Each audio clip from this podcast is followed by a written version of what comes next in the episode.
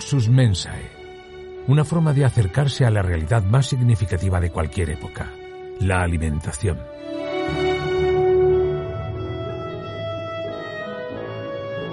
A través de ella conoceremos la historia de la humanidad, su cultura, su historia, los protagonistas, los productos y por supuesto la gastronomía. Luxus Mensae, un podcast producido por Rafael González y escrito y dirigido por Almudena Villegas.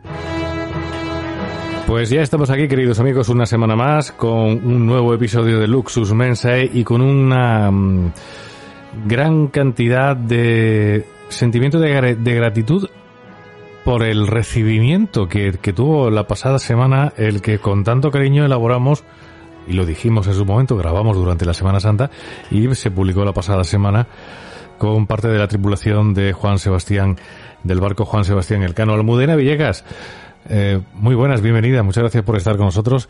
Enhorabuena por la parte que te toca, porque la labor de producción, eh, en este caso además la llevaste tú, directamente con la Armada Española. Y bueno, pues nada, mm, compartir contigo ese sentimiento de gratitud que tenemos porque es verdad que ha gustado mucho ese, ese episodio. Hola a todos, sí, es verdad que, bueno, da mucha alegría cuando me encuentras esa respuesta y, y cuando os gusta tanto y cuando nos lo hacéis saber además. La verdad es que eh, fue un orgullo ver a, ver a esa gente, ver a esos chicos, digo chicos porque eran muy jóvenes, ¿no? Mm pues eh, cara a cara desde el, desde el Cano, que es un mito, que es una nave mítica, y que nos contaran pues todas esas cosas de la cocina y que nos contaran, fue muy emocionante, que nos contaran su experiencia al final, ¿no? Fue muy, muy emocionante para nosotros. Yo creo que ellos también estaban contentos, que lo pasaron muy bien, a pesar de que se, romp, se rompía a veces un poquito el vídeo, pero, pero bueno, fue una experiencia estupenda y eh, sí os anuncio que tenemos alguna sorpresa más en un par de semanas. Así que, que tendréis ahí también alguna cosa verdaderamente especial para, para vosotros. Que ahí estamos, Rafa, que, no paramos, ¿eh? Ahí estamos, que no, que no paramos y hoy además con un episodio también estupendo, magnífico, que a mí me gusta mucho porque me recuerda al comienzo de Indiana Jones. Vamos a hablar de... sí. vamos a hablar de una civilización precolombina, eh, vamos a ponernos la cazadora marrón y el burro de Indiana Jones y nos vamos a ir hasta la zona del Caribe, ¿no? Así es. Eh, además llevaba un látigo, Indiana Jones, ¿no? Sí, bueno, el látigo ya lo llevo yo sobre mí. el, látigo de la, el látigo de la actualidad me tiene, me tiene esclavizado. Y es verdad que es emocionante, sí. es emocionante este episodio porque os traemos una novedad que es el descubrimiento de una nueva civilización precolombina. Uh -huh. Así que, cual Indiana Jones, estamos aquí, Indiana Jones de los micrófonos y de la investigación y de la difusión. Pero aquí bueno, estamos haciendo un chiste, estamos haciendo un chiste, pero oh, cuidado. ¿Cuántos no, no, niños y niñas, cuántos niños y niñas no son en la actualidad arqueólogos gracias a Indiana Jones, eh? Ya, ya lo creo. Esto es así. Ya lo creo. Además, eh, bueno, yo creo que Indiana Jones impulsó eh, no solamente el espíritu aventurero, eh, uh -huh. arqueología, de investigación también, que a mí al final los buenos ganan, los malos pierden y las cosas se quedan en su sitio como debe ser. Uh -huh. Los malos tienen que perder siempre, siempre, en las películas y por todas partes. Así que bueno, que pierdan los malos, que nosotros hemos descubierto una nueva civilización precolombina. Ojo, asentada en las Antillas, así que ponemos territorio, Rafa, hace dos mil años. Fíjate, en las Antillas es la península de Samaná, que está, eh, que está en el Océano Atlántico y parece Sí. que estuvo habitada por pueblos muy antiguos. Sabéis que las Antillas son las primeras islas a las que Cristóbal Colón llegó y, y en concreto en la, en la República Dominicana, que sabéis que hoy tiene una parte, de, una parte es dominicana y otra parte es Haití, pues entonces en esa región del Caribe parece que hubo una, una eh, civilización anterior a la civilización taína, que esa sí se conocía. Así que fíjate que se ha llegado a este descubrimiento de una forma casual. Fíjate que hay gente investigando, gente haciendo, pues ha sido pura casualidad. Se sabía que había habido alguna gente que había vivido, que había algunos eh, productos, de, algunos trozos de cerámica pues sin mucha conexión, algunos, ojo, luxus mensianos aquí sí, útiles de cocina. Claro, es que iba a decirte, bueno, algunos se estaban preguntando, ¿qué tiene que ver esto con Luxus Mensae? es que precisamente gracias a los restos y a restos de la alimentación que eh, se ha descubierto, se sabe que es una nueva civilización. Exacto. Es que las formas de cocinar, desde las herramientas a los instrumentos, a lo a la propia comida son diferentes en cada civilización, entonces marcan etapas culturales. Hasta ese punto, la alimentación es sustancial a la cultura y a la civilización. No como dentro de dos mil años que cuando se encuentren el, el cacho de un Whopper en Ámsterdam es el mismo que se van a encontrar. Qué confusión. En Islandilla. antes sí, antes todo estaba más ordenado. Ahora ya con la globalización ya la arqueología no va a ser lo mismo. Lo vamos a volver locos. A los arqueólogos de dentro de mil años van a estar totalmente locos. Porque además le estamos dejando pocos restos. Estamos dejando mucho sonido y muchas grabaciones. Así que nada, niños, hacer cerámica, que dejemos algún resto. Así que bueno, esta es una feliz noticia que por lo menos se haya tenido conocimiento de una nueva civilización, precisamente gracias a unos restos cerámicos y restos de alimentación. Tanto cambia la alimentación o tanto pueden ser o tan distintos pueden ser esos restos como para que una civilización. ¿Sí? Sí, sí, sí. Tú fíjate, por ejemplo, identificamos los vasos etruscos y los romanos que pertenecen a una zona muy, muy cercana, pero a dos culturas diferentes. Sí, sí, sí, y se identifican y las comidas son distintas. Si te vas a, incluso hoy, vamos a poner una, una paralelo con hoy, con la actualidad. Te vas a Madrid, por ejemplo, y te vas a Toledo, que son dos provincias que están muy cercanas, y se come de forma diferente. Lo que pasa es que es verdad que los vasos de Ikea están hoy por todas partes. Sí. Y pues decías tú, el, bueno, en Madrid se come con más prisa y en Toledo más despacio, eso también es verdad. probablemente sí, probablemente sí. Se come de forma diferente. El caso es que es, eh, es un estudio de la Universidad de la Sapienza en Roma. sí. ¿Eh?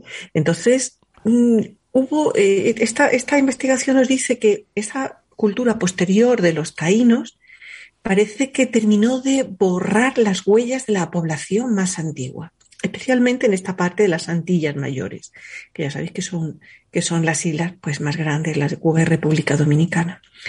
Así que el, ya tenemos el primer territorio ubicado, ¿verdad? Donde, llega, donde llegan los primeros europeos, donde llega Cristóbal Colón en 1492. Y antes se creía que había bastante diversidad genética, es decir, que aquí llegamos también por unos análisis genéticos que vinculaba a los grupos taínos con gente que había llegado del interior del continente, del interior del continente, probablemente desde la zona de Venezuela, que hubo una cultura que se dispersó por toda América del Sur y también por el Caribe. Así que a partir del 400, del 400 antes de Cristo, ¿no? Así que mm, parece probable, parecía probable que esa cultura que se ha encontrado ahora pues tuviera que ver con estos taínos que hablaban el arahuaca, ¿vale? Que no es el araucano, que son distintas lenguas, ¿no? Así que fíjate, se encuentran ahí con una, un mismo territorio con dos tipos de cerámica diferente y probablemente también con, y probablemente creían que con dos culturas diferentes, pero ¿qué pasaba ahí? Pues lo que ocurre es que durante un tiempo en esa península de Samaná se encontraron, eh, que donde se han encontrado todas estas piezas, parece que convivieron la cultura más antigua, que es la que hemos, o la que han encontrado, digo hemos, nos, nos metemos ahí en el, en el eh, entusiasmo de la investigación y del descubrimiento, dice que durante un tiempo convivieron, pero que en segunda instancia los taínos terminaron expulsando totalmente, masacrando o no sabemos qué a la cultura anterior porque te decía que el ADN nos dice que no se llegaron a mezclar. Es decir, no hay convivencia pacífica.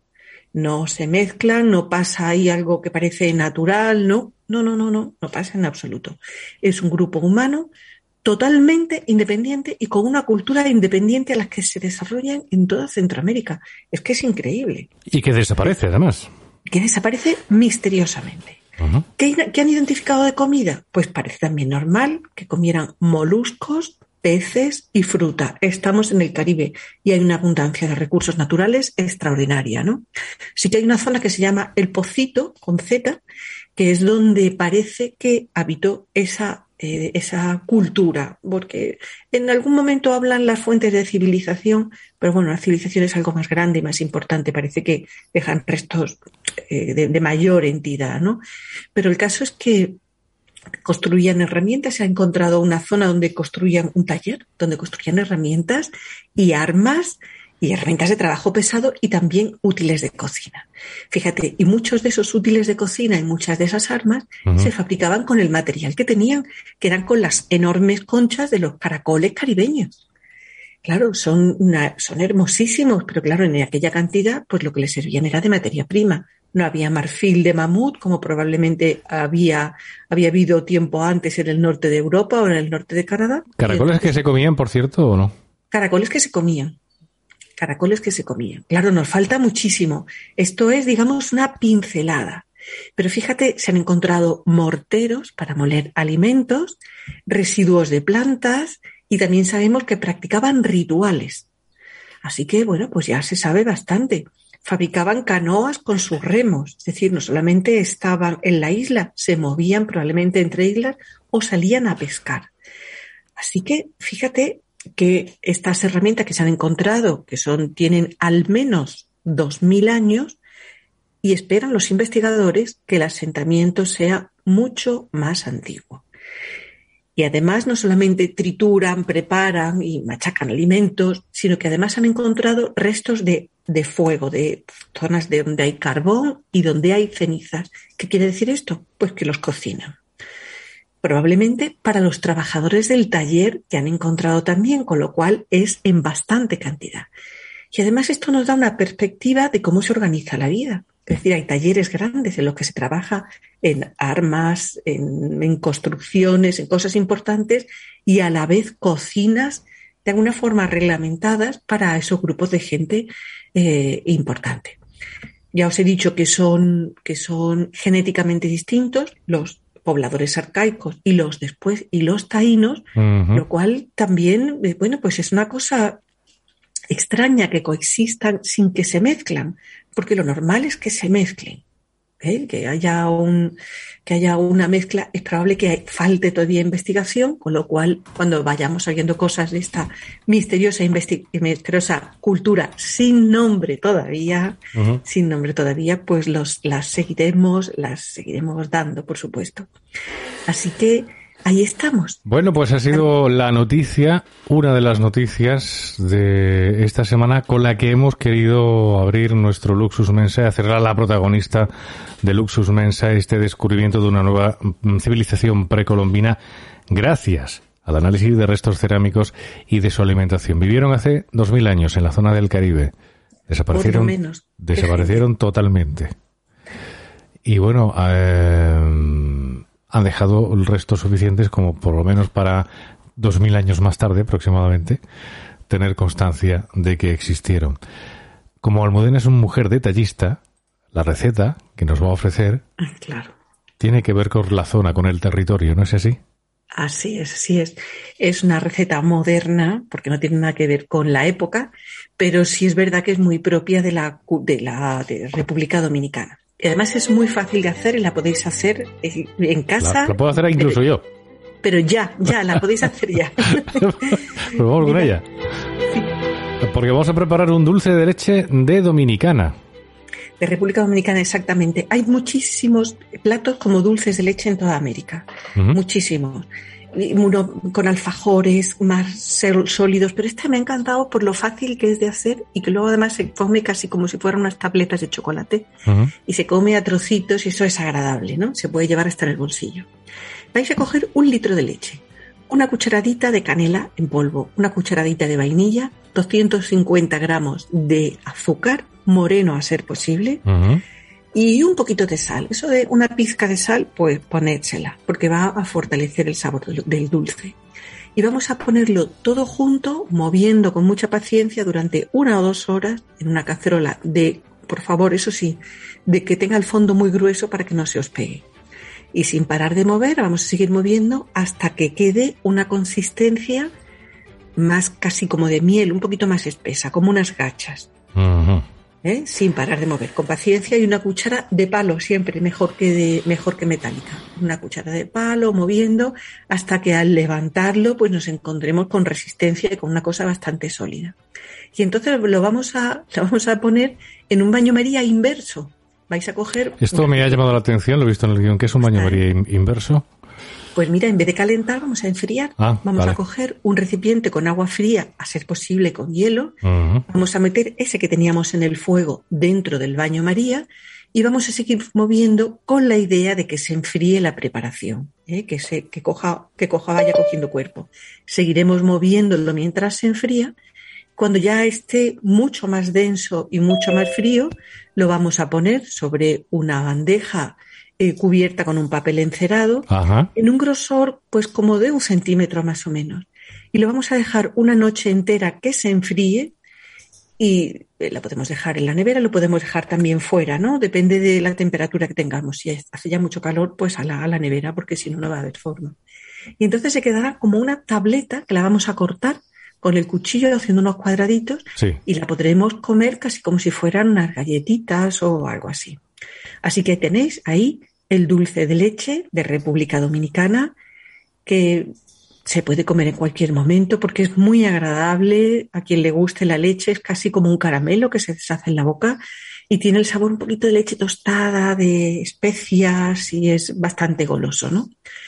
Así que ahí tenéis de una cultura golosa a nuestros luxus mensianos que también a veces pues nos permitimos estos lujos, claro que, vamos, hemos comido torrijas, pero no pasa nada. Nos metemos un dulce de leche dominicana después sin ningún tipo de pudor y sin ningún tipo de problema.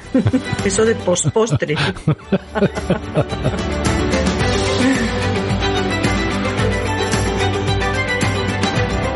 Pues enseguida vamos a estar con el cierre y por lo menos ya tenemos a uno de los invitados y creo que ya también tenemos a la segunda de las invitadas para el cierre de hoy en Luxus Mensae, donde vamos a hablar de una última obra de que se ha publicado y que ocupa el cierre de hoy. Vamos con ese cierre.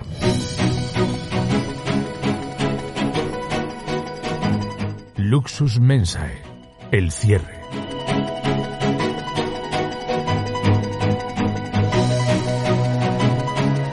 Y vamos a pedirle a Almudena Villegas que nos presente a nuestros invitados y que nos diga de qué vamos a hablar. Muy bien, pues mm, bienvenidos a nuestros invitados, que son el profesor, que lo hemos tenido aquí ya un par de veces con nosotros, profesor de Historia de la Ciencia de la Universidad de Alicante, Josep Bernabeu y Mestre, y a la dietista nutricionista María Tormo, perdón, que María tiene el apellido compuesto, María Tormo Santa María, que es profesora ayudante, doctora de Historia de la Ciencia, dietista nutricionista. Así que nada más y nada menos, pues tenemos a dos personas que saben muchísimo de lo que nos traen hoy, eh, hoy aquí, que además nos ha hecho muchísima ilusión. Josep, eh, bienvenido a Luxus Mensa. Una dietista nutricionista que no ha oído nuestra confesión de hace un momento, por cierto. no, no, no la has oído, ¿no? No, no. No, no, no, no, no he oído. Mejor, mejor. No ha llegado a tiempo, no ha llegado a tiempo. Mejor, mejor, mejor, porque nos hubiera, nos hubiera, que se dice, corrido a gorrazo. Eh, María, bienvenida. Pues estábamos hablando de comer después de las torrijas un poco de dulce de leche, por si era poco azúcar. Claro, para rematar. Claro, para rematar. La vida es corta, tú ya sabes. bueno, si luego nos vamos de paseo y estas cosas. Si escalamos 3.000 metros o algo así. Eso. muy bien, muy bien, María. Pues la verdad es que ha sido un placer muchas veces trabajar con vosotros y, y además hacen constantemente, claro, porque no traemos todo lo que hacen todos los investigadores, pero estáis constantemente publicando y el libro de hoy es que a mí me ha encantado y además tiene el sexto premio del libro de cocina, salud y sostenibilidad de la ciudad de Benicarlo. Chicos, Pep y pues María. Eh, la verdad es que muchas gracias primero por, por invitarnos una vez más a Luxus Mensae y para nosotros pues fue toda una satisfacción recibir el premio eh, y el reconocimiento al trabajo con esta que además iba digamos, en la línea de lo que nosotros buscábamos con la publicación, ¿no? O sea, que realmente muy contentos. Sí. Claro, además vosotros, eh, Pep, yo sé que siempre te ha preocupado mucho el rescate de los productos, de, la, de las, esas hierbas que, que, a veces encontramos en las fuentes, ¿no? Del rescate de todo ese patrimonio que se nos pierde. Y yo creo que por aquí va el libro que, por cierto, se llama Queeners el Territorio. Cocineras del territorio. Cocineras del territorio. Cuéntanos un poquito, María y Pep. vale. Pues eh, bueno, empiezo yo si quieres María y luego María eh, en ese dúo que hacemos habitualmente. Se titula precisamente Cocineras del Territorio porque, como luego explicará María, hemos querido poner el énfasis en esas mujeres que de alguna forma son las que generaron ese patrimonio y ese legado, ¿no? Pero el libro, y hay que reconocerlo así, es un trabajo de investigación que nosotros hemos hecho a partir de la obra de un estudioso de la cultura popular, que era Francisco Seijo Alonso, un autodidacta, pero que hizo un gran trabajo recuperando en los años 50, 60 y 70, eh, pues esto que llamamos el conocimiento y la cultura popular. ¿no? Y en el año 68 mm, dedicó sus esfuerzos a recuperar la cocina tradicional de las comarcas de Alicante. Él cogía su vehículo, su familia, tal como tuvimos la ocasión de entrevistar a sus hijos y a su mujer, y se iba recorriendo todos los pueblos de la provincia y preguntando a esas cocineras expertas cuáles eran los platos típicos de, la zona, ¿no? Qué maravilla. Y esto lo hizo entre el año 68 y el 72, que como bien sabes es un momento clave en toda una serie de cambios que sucedieron en nuestro país en materia alimentaria, pero también culinaria y gastronómica. Él era de origen gallego, ¿no? Sí, sí. Eh, María y yo le llamamos un gastronómada gallego por tierras alicantinas. Sí. Es que un personaje interesantísimo que se va y se apasiona por la cocina de Alicante yo creo que es una persona de esas curiosas y que esa curiosidad pues le lleva.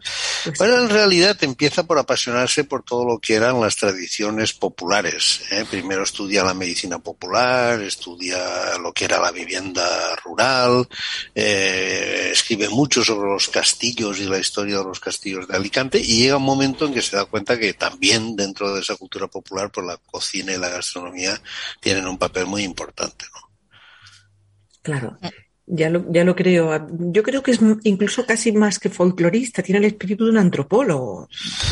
Sí, es lo que ahora llamaríamos un estudio de etnografía, ¿no? Lo que pasa es que nosotros en el título le hemos puesto el, la denominación de folclorista porque era un folclorista de antigua escuela, pero no que eran los antecedentes de estos antropólogos y esta gente que ahora hace estos magníficos estudios de etnografía. ¿no? A mí me ha parecido, eh, yo había, había visto algo suyo, algo que ya he recopilado hace ya unos años, algún estudio de él sobre, sobre también sobre mm, vegetales y hierbas de, distinto tipo. Creo que lo recopilaste, no sé, hace bastantes años, ¿no? Sí, tiene una obra bastante amplia, bastante amplia, ¿no? Pero mm. digamos que sobre eso, pues hemos hecho el, el, trabajo de poner en valor ese patrimonio, ¿no? Que, Quizás María lo puede explicar con más detalle. Claro, a mí hay una cosa que, me, que, estoy muy de acuerdo con vosotros, que es que el mundo rural y la mujer son las claves para conocer ese patrimonio, es que se nos pierde, ¿no? Así que María, cuéntanos cómo ha sido tu experiencia con, este trabajo. Pues, pues lo, que decíais, ¿no? Y lo que decía Josep también, eh, la mujer en, el mundo rural y, en, ya no solo en el rural es la que se ha encargado siempre de las cuestiones de la cocina. Y, y es verdad que, como ocurre en, en, muchos otros ámbitos, no solo en este, en el de la cocina y la gastronomía, pues ha estado invisibilizada. Mm, no están, no aparecen, no hay nombres, siempre son ellos los que, pues los que se han llevado toda la gloria y los que han contado la historia. Entonces nosotros decidimos ponerle este título porque pensábamos que, que, menos, ¿no? Eh, eh, es una forma de homenajearlas a todas ellas y, y es verdad que, que Seijo en su trabajo, en, en, ese recorrido que, que, hizo por los pueblos preguntando por esas cocineras expertas, en, en su libro, la, eh, cocina alicantina, la, la cuina y el menjar alacantí, él recoge o recogió eh, los nombres y apellidos de, muchas de esas mujeres que le iban dando la información. y cuando no eran mujeres había, por ejemplo, pues el bar, no, recuerdo ahora, no, recuerdo ahora algún bar en concreto, pero ponían el bar. bar Paco de, Benidolet, sí. Claro, o el bar del pueblo. Y detrás de la cocina de ese bar del pueblo había una, una señora. Entonces eh, decidimos ponerlas a ellas como protagonistas y, y bueno, era nuestro pequeño homenaje a, a las mujeres, a ellas que son las que se han encargado de generación tras generación pues ir transmitiendo este conocimiento y no solo eso, sino que también lo generaban, porque no solo lo transmitían, que es una cosa que ahora pues se ha perdido, esa, ese, ese hilo lo, hemos perdido, ya no se transmite, ahora lo buscamos por internet o por otros sitios o directamente no se cocina. Y, eh, ellas lo generaban, ellas son las creadoras de esos platos que tanto nos encantan, esos platos tradicionales. ¿Y qué vamos a encontrar en el libro? Porque, bueno, en realidad te digo una cosa, el cocinero hasta los años 80 se hablaba, te digo en cuanto a nombres, tampoco los hombres tenían nombre, el cocinero no tenía nombre, fuera hombre o fuera mujer. Eso era el cocinero. Hoy sí tienen un nombre, pero sí es verdad que eso era común porque la cocina pues se tenía pues por una labor muy secundaria. Así que en ese sentido, pues todos los cocineros pues han carecido casi todos de nombre.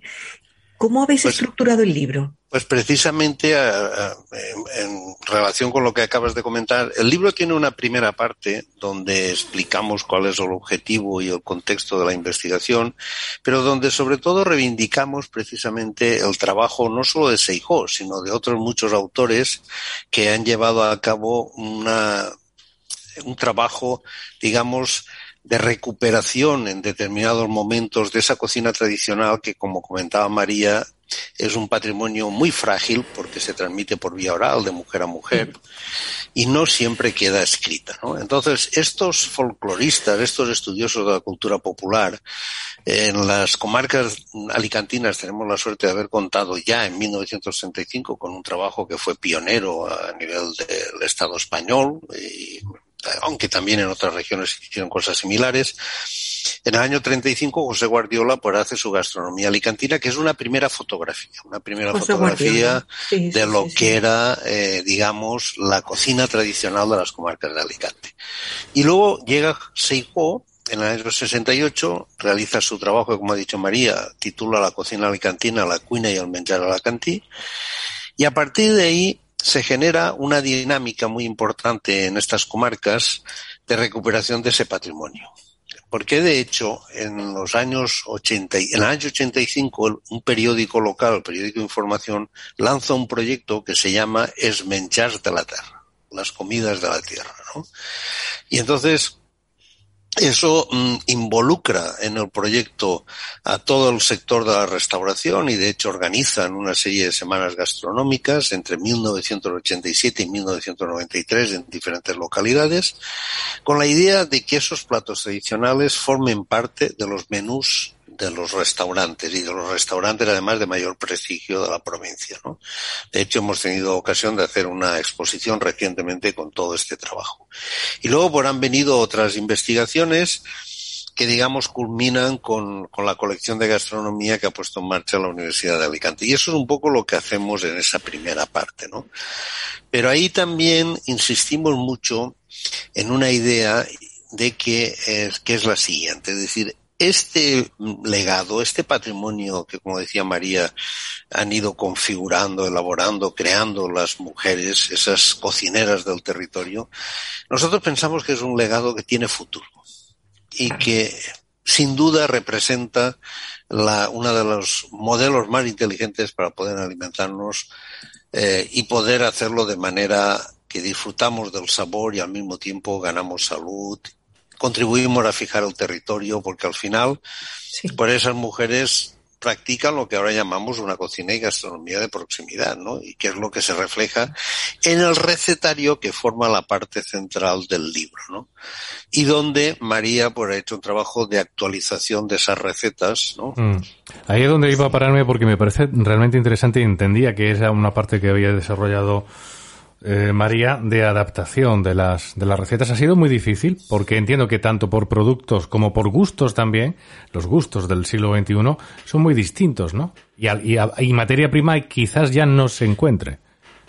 Claro, Sí, sí, no, no fue fácil, ¿eh? No.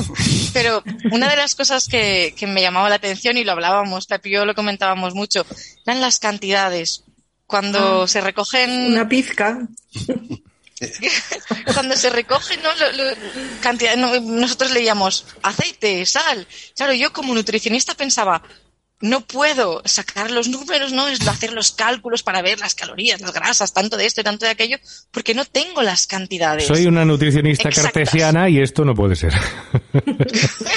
Entonces, eh, una de las, una de las, de los atajos, ¿no? Por llamarlo de alguna manera que, que cogimos y que nos pareció interesante, que nos podía resolver la, la historia esta de, de la, de la Cantidades, sí. es entender que, que es- eh, nacen en un contexto histórico y cultural muy distinto al, al de ahora.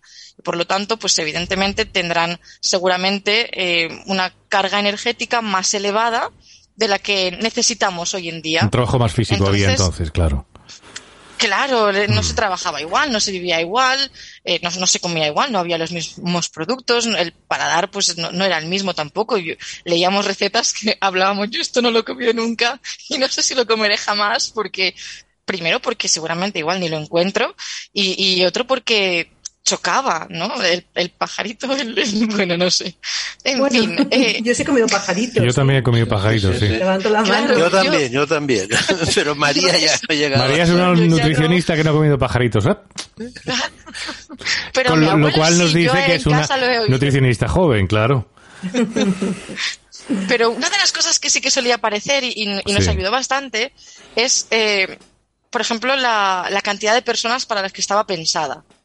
Entonces, eh, claro, más o menos intuyendo que, que llevaría seguramente pues, mucho aceite o pues, no sé si mucha sal o poca, pero sí que cuando hacíamos los supuestos cálculos, porque exactos era imposible, pues una de las recomendaciones dietético-nutricionales, que de hecho es lo que hemos hecho, no hemos puesto una valoración nutricional con números y cosas que seguramente el, el lector pues, mm, pues le confunde o no lo lee o no lo entiende. Nosotros queríamos hacer algo que fuese para todo el mundo y que todos lo entendiesen perfectamente, que fuese sencillo y claro. Entonces nos dirigimos más o nos fuimos más en la línea de las recomendaciones.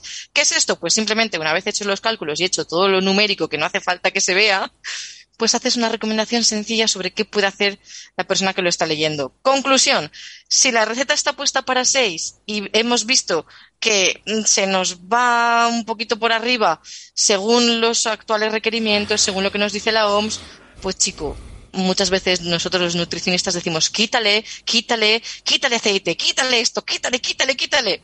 Optamos por otro discurso y era invita a alguien más a comer. Tráete a uno, a dos, a tres y así lo hacemos Oye, O, vive directamente en vez de tanto quitar, quitarle alegría a la Invita vida. gente. claro. Oye, y te iba a decir, y en, en cuanto a, en cuanto a esto que a veces decimos, las cantidades, claro, las calorías, al final, muchas de las cosas que se comen hoy tienen tal concentración calórica de sales, de azúcares, de cosas que vienen preparadas, que por mucho una bomba, que vamos. llevaran- claro que son bombas. Sí. Esa concentración en muy poco volumen, al final quizás sea todavía más peligrosa que el comer un poco más de un buen aceite de oliva virgen extra, ¿no? Totalmente de acuerdo. claro. Sí, sí, porque además las recetas, eh, y eso insistimos también en el libro y lo explicamos, eh, nos muestran la gramática culinaria propia de la cultura alimentaria mediterránea. Es decir, es una base vegetal con mucha presencia de, de verduras, Ujú. hortalizas, con una presencia siempre como complementaria de carne y pescado. Y bueno, pues como no puede ser de otra forma, con un protagonismo destacado de los arroces. Claro, Claro, estáis donde estáis.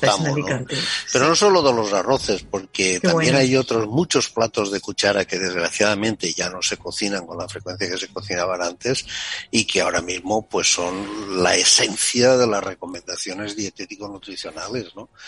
Entonces, la verdad es que eh, es un libro que lo hemos, hemos tenido ocasión ya de presentarlo en algunos lugares, ha tenido muy buena acogida y además tiene una particularidad y es que muchos de los de la gente que lo lee dice pues aquí no está la receta de mi pueblo y tal y esto también anima a que eh, pues se, se interpelen por el por, por ese patrimonio propio de cada lugar no y esto también es importante. Qué bien, enhorabuena, suena fantástico. Estoy deseando eh, meterle el diente, porque a estos libros hay que meterles el diente. Y yo animo muchísimo a nuestros oyentes a que también se animen a hacer estas recetas alicantinas, probablemente con verduras imposibles, probablemente con dificultades, pero eso es estimulante. Y ese es el trabajo de Josep y de María. Enhorabuena otra vez. Eh, con muchas ganas de leeros, eh, que, ya, que ya os conocemos de todas formas. Y bueno, encantados de teneros hoy en Luxus Mensa.